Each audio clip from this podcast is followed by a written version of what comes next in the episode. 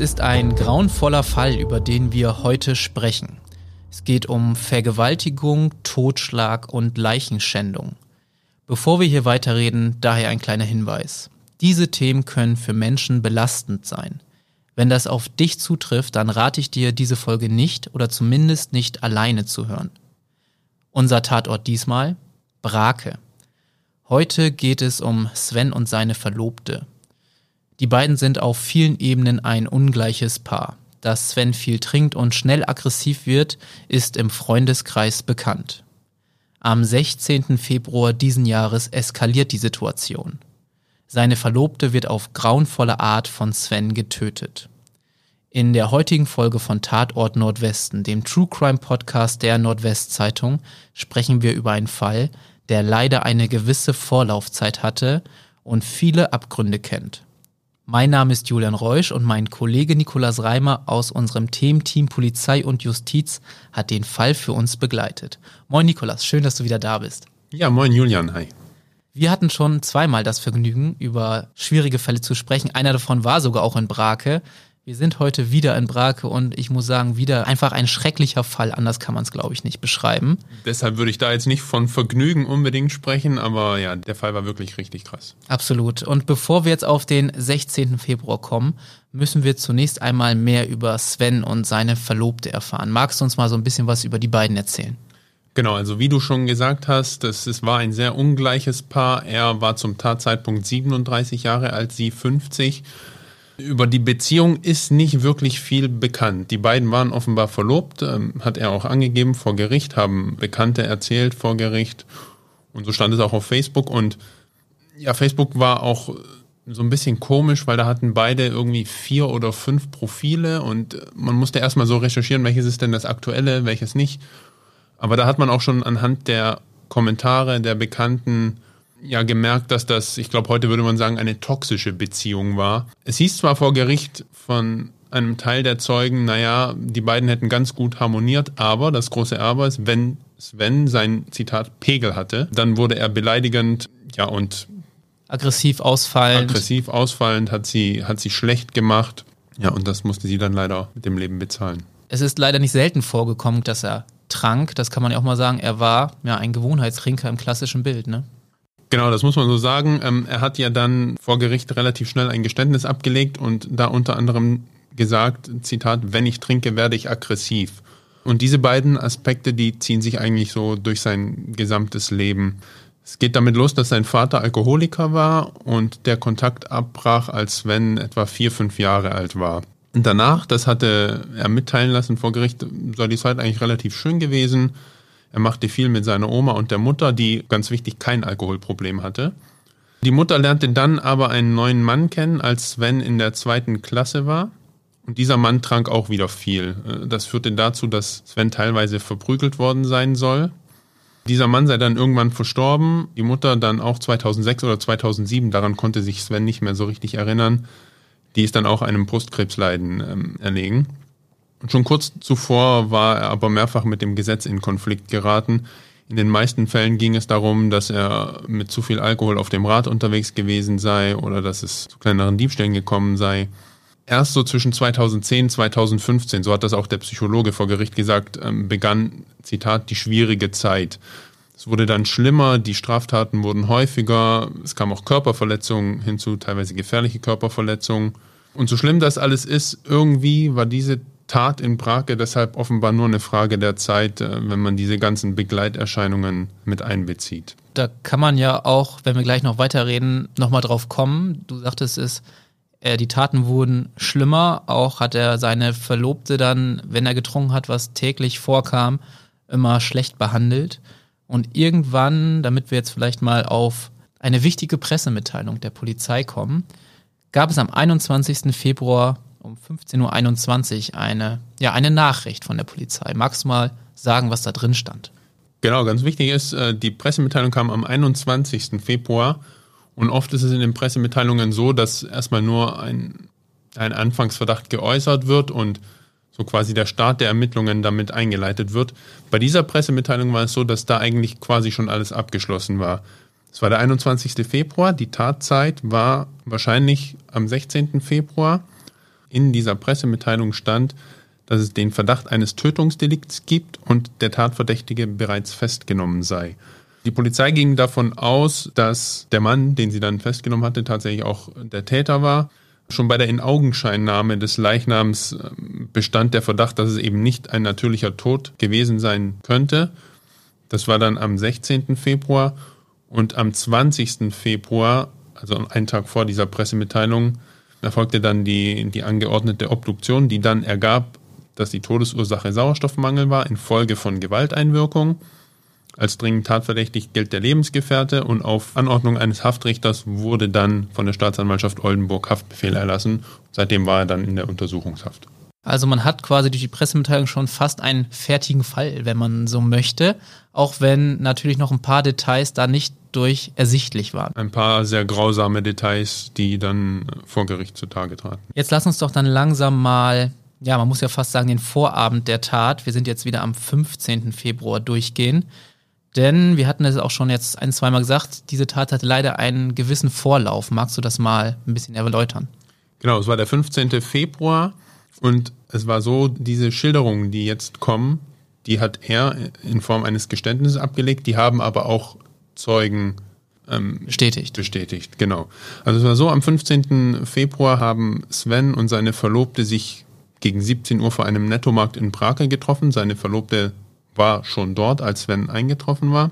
Zwei Stunden später etwa fuhren die beiden mit einem Taxi zur Gaststätte Moskitos in der Braker Innenstadt, wo sie sich mit anderen Bekannten trafen. Das Lokal dort verließen sie etwa gegen 21 Uhr, fuhren dann mit dem Taxi zur Wohnung des Opfers in der Huntestraße und gingen dann nochmal zu Fuß in die Brommi-Straße. Dort trafen sie sich wieder mit einer Bekannten, tranken ein, zwei Bier, also vor allem Sven, und danach gingen sie etwa gegen Mitternacht nach Hause. Dort, sagte Sven, habe er selbst nochmal einige Flaschen Bier getrunken. Ja, und dann eskalierte das alles. Darüber müssen wir jetzt gleich sprechen. Was jetzt aber wichtig ist fürs Verständnis, das alles war jetzt ja auch mit, du sagtest es selber, Zeugen belegt. Was jetzt passiert ist, hat in der Wohnung stattgefunden, wo nur die beiden waren. Doch Sven hat ja vor Gericht eine er hat eine Einlassung abgegeben, die sein äh, Strafverteidiger vorgelesen hat. Genau, und das Gericht kam auch zur Überzeugung, dass das so der Wahrheit entspricht. Deswegen kann man wahrscheinlich annehmen, dass das auch stimmt, was jetzt passiert ist. Du sagtest es, dann ist es eskaliert. Wie meinst du das? Also die beiden waren ja so etwa Mitternacht, kurz nach Mitternacht daheim, haben dann noch einige Flaschen Bier getrunken. Man weiß nicht, wie lang so ein geübter Trinker dafür braucht, aber es war so etwa zwei Uhr, halb drei. Dann wollte Sven Sex. Das hat er auch im Rahmen dieser Einlassung gesagt. Er hat dann gesagt, ähm, ich werde nach dem Konsum großer Alkoholmengen aggressiv und will dann Sex. Also das war so eine lapidare Erklärung, die halt.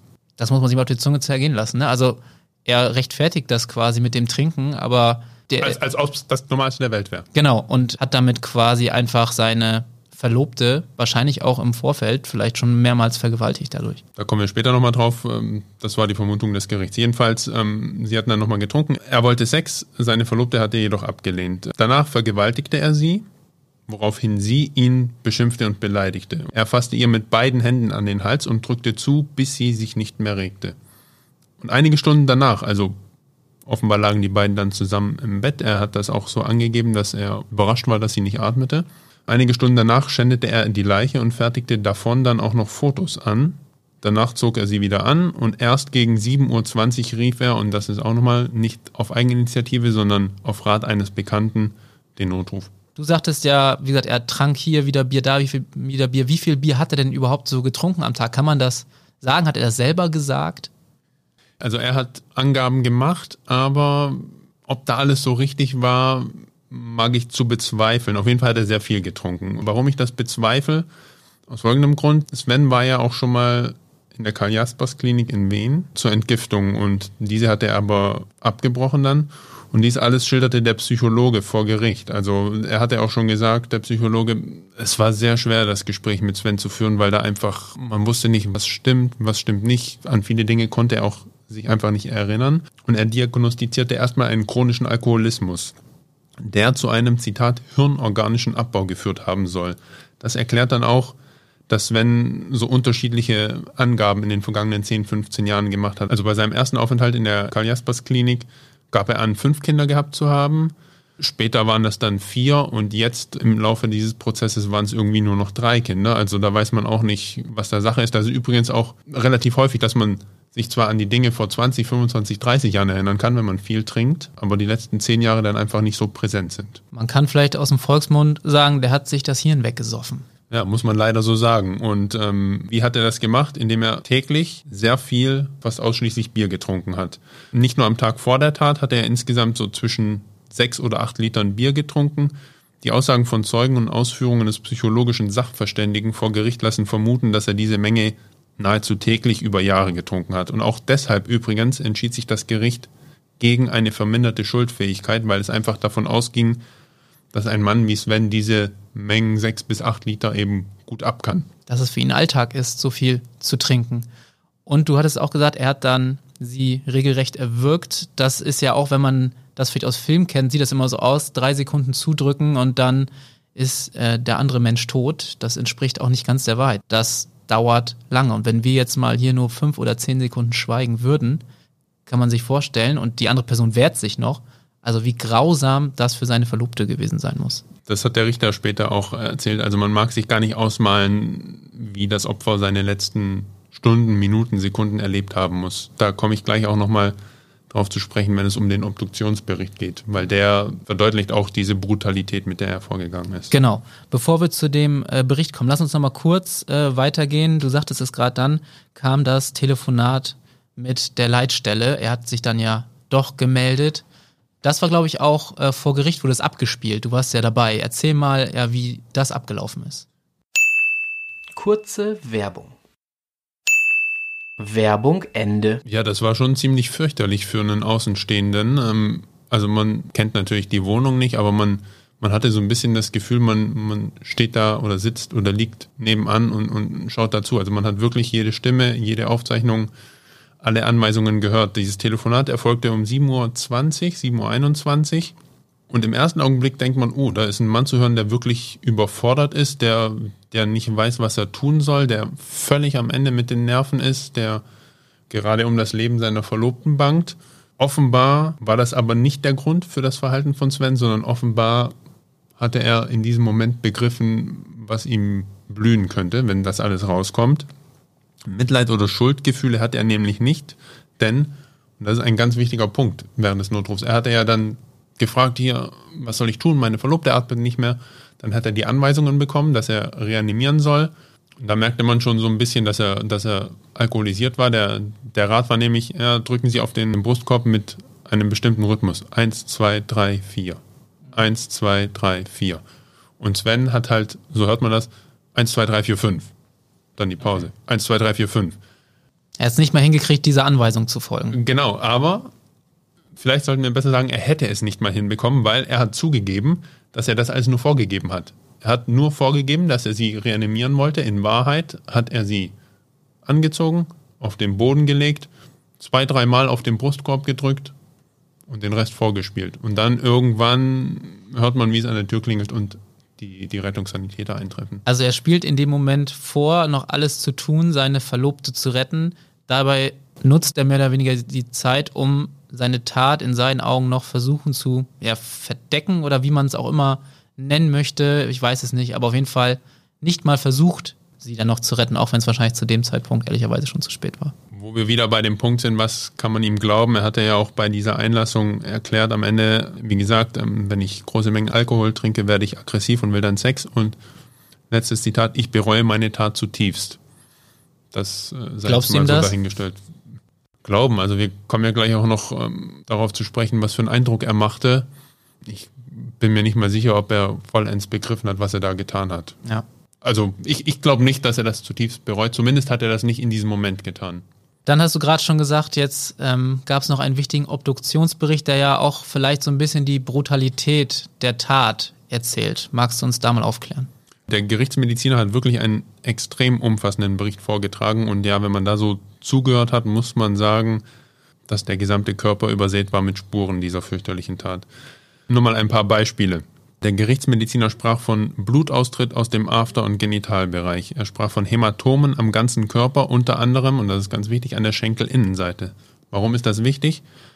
Äh, laut diesem Mediziner kommen diese Hämatome dort eben offenbar nur dann vor, wenn jemand sehr stark, also das Opfer sehr stark die Schenkel zusammenpresst und diese dann mit Gewalt wieder auseinandergerissen werden. Sprich, das waren die Zeichen dieser Vergewaltigung. Zwei weitere Befunde beweisen übrigens auch, wie brutal der Typ vorgegangen sein muss. Zum einen sind das die vielen Stauungsblutungen im Gesichtsbereich, sogenannte Petechien. Und diese treten nur auf, wenn man die Blut- und Sauerstoffversorgung für mindestens 20 Sekunden und mehrfach unterbricht. 20 Sekunden wieder stark zugedrückt, wieder etwas losgelassen. Vielleicht war das auch, weil sie sich gewehrt hat, man weiß es nicht. Jedenfalls waren das Anzeichen für eine grauenvolle Tat. Ganz interessant war auch ähm, das Ergebnis äh, zum Gewicht des Gehirns. Normalerweise ist ein Gehirn eines Menschen so etwa 1200 bis 1400 Gramm schwer. Das Gehirn des Opfers wog aber 1700 Gramm. Und das ist eben ein Zeichen für längeren Sauerstoffmangel, weil das Gehirn darauf mit einer Schwellung reagieren kann. Und das Zitat des Gerichtsmediziners war, und das sagt eigentlich schon alles, das Hirn hat zu Lebzeiten stark gelitten.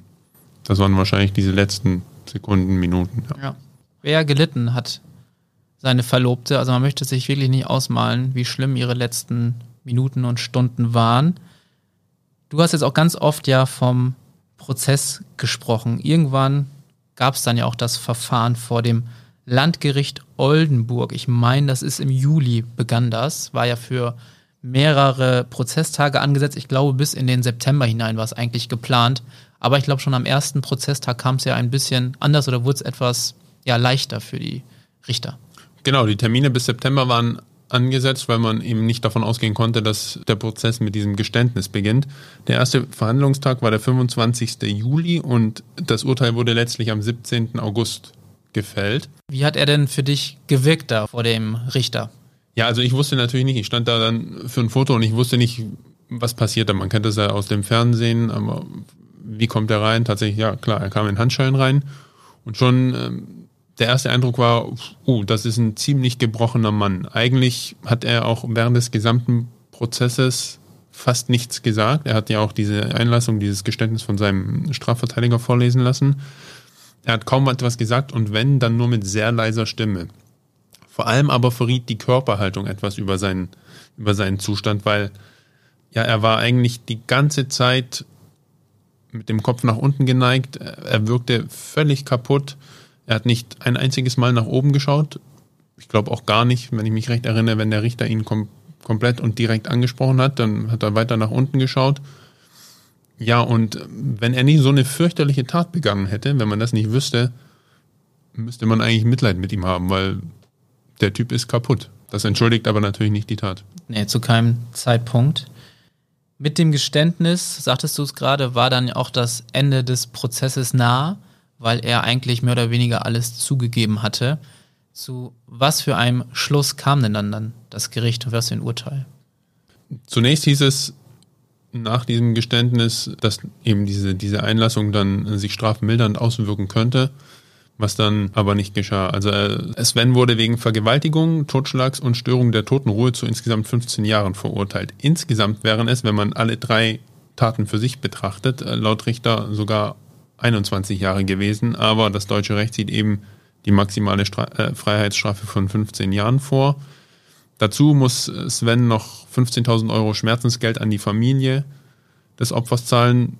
Wir wissen beide, dass das wahrscheinlich nie gezahlt werden kann. kann und natürlich auch den, den tragischen Verlust nie aufwerten kann. Das ist auch ein guter Punkt, den du da ansprichst. Der Vertreter der Nebenklage gestand auch, dass er die Details, die da vor Gericht offenbar wurden, dass er die aufgrund der Brutalität der Familie auf keinen Fall mitteilen kann. Die Familie ist immer noch am Ende, verständlicherweise, und ob das dann ähm, ja, ein Trost ist, diese 15.000 Euro auf gar keinen Fall. Ich glaube, es ist einfach nur wichtig, diese Rechtssicherheit zu haben, dann noch nach 10, 20, 30 Jahren dieses einklagen zu können, dieses Schmerzensgeld. Ja. Es stand ja dann auch noch im Raum übrigens, also er wurde ja wegen Totschlags verurteilt unter anderem. Es stand ja noch im Raum, ob er eventuell wegen Mords verurteilt werden könnte.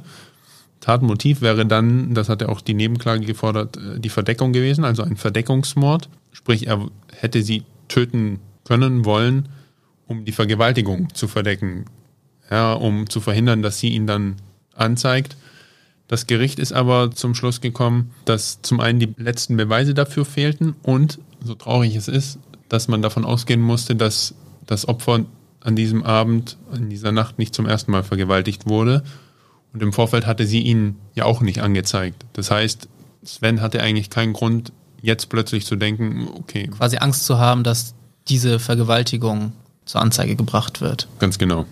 Am Ende waren es dann 15 Jahre, die maximale Strafe. Und was ich äh, sehr interessant finde, in diesem Fall war der Richter ja Sebastian Bührmann, ein sehr bekannter Richter in der Region. Der Einige hat, Fälle schon. Genau, sehr große Fälle gehabt. Unter anderem Nils Högel haben wir alle irgendwie vor Augen noch, diesen Fall.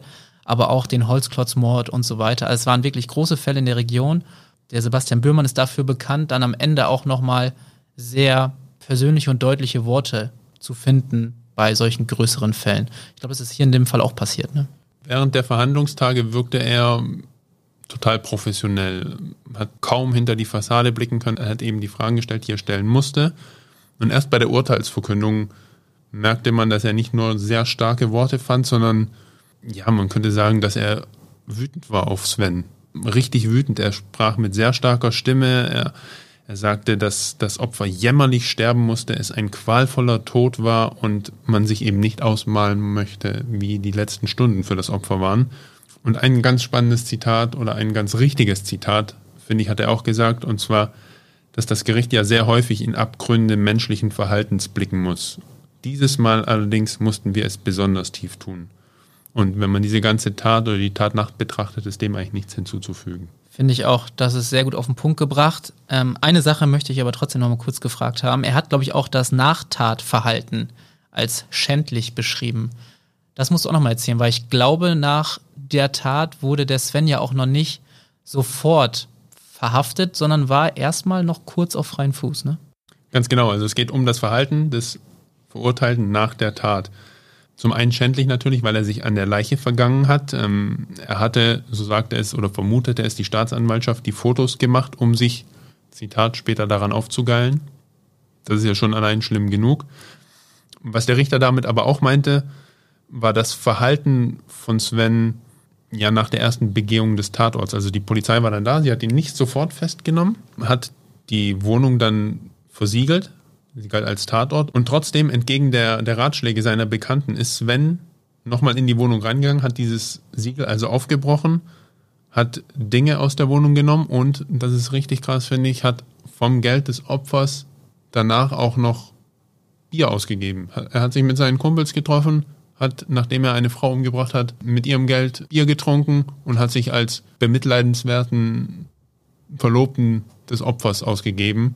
Und das meinte der Richter eben, dass das quasi nochmal so eine zweite Ebene war. Zum einen natürlich die Tat an sich, die fürchterlich ist, zum anderen aber auch das Verhalten. Und das zeigt eben irgendwie auch, dass er diese Tat nicht bereut hat. Absolut. Und deswegen auch die Höchststrafe von 15 Jahren. Das heißt übrigens auch jetzt nicht, kann man vielleicht auch nochmal erklären, dass er auf jeden Fall nach 15 Jahren rauskommt, weil ich glaube, da kommt dann nochmal wieder ein Gutachten ins Spiel, ob er nicht wieder gefährlich wird für andere Menschen. Genau, also er hat ja mehrmals eine Entgiftungskur oder eine Entgiftungstherapie begonnen und hat die auch abgebrochen. Und das hat der Psychologe auch klipp und klar gesagt, es ist nicht davon auszugehen, dass er, wenn er das jetzt wieder probieren sollte, dass das von Erfolg gekrönt sein wird. Deshalb kann man eigentlich nur hoffen, dass diese 15 Jahre im Gefängnis, in denen er ja ziemlich sicher keinen Tropfen Alkohol bekommen wird, dass die wirken. Ansonsten muss man festhalten, wenn der Typ wieder Alkohol in die Finger bekommt und das zu sich nimmt, ist eine Gefahr für die Gesellschaft. Das muss man leider so festhalten. Nikolas, vielen Dank, dass du uns diesen Fall heute mitgebracht hast. Sehr gerne. Und danke auch an alle Zuhörerinnen und Zuhörer, dass ihr wieder dabei wart bei der neuen Folge von Tatort Nordwesten. Eine Bitte habe ich noch, wenn ihr den Podcast bei der Podcast-Plattform eurer Wahl abonniert und vielleicht auch noch eine gute Bewertung hinterlasst, würde uns das riesig helfen, noch mehr Menschen zu erreichen.